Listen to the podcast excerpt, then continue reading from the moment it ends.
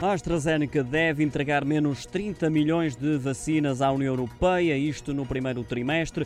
O corte corresponde a 25% em relação ao número anunciado em fevereiro e trata-se de mais um obstáculo aos planos de vacinação comunitário, marcado por inúmeros atrasos das farmacêuticas contratadas. Bruxelas já está a par deste novo atraso no fornecimento de vacinas para a Covid-19, sendo que esta não é a primeira vez que a AstraZeneca falha com o que estava estipulado.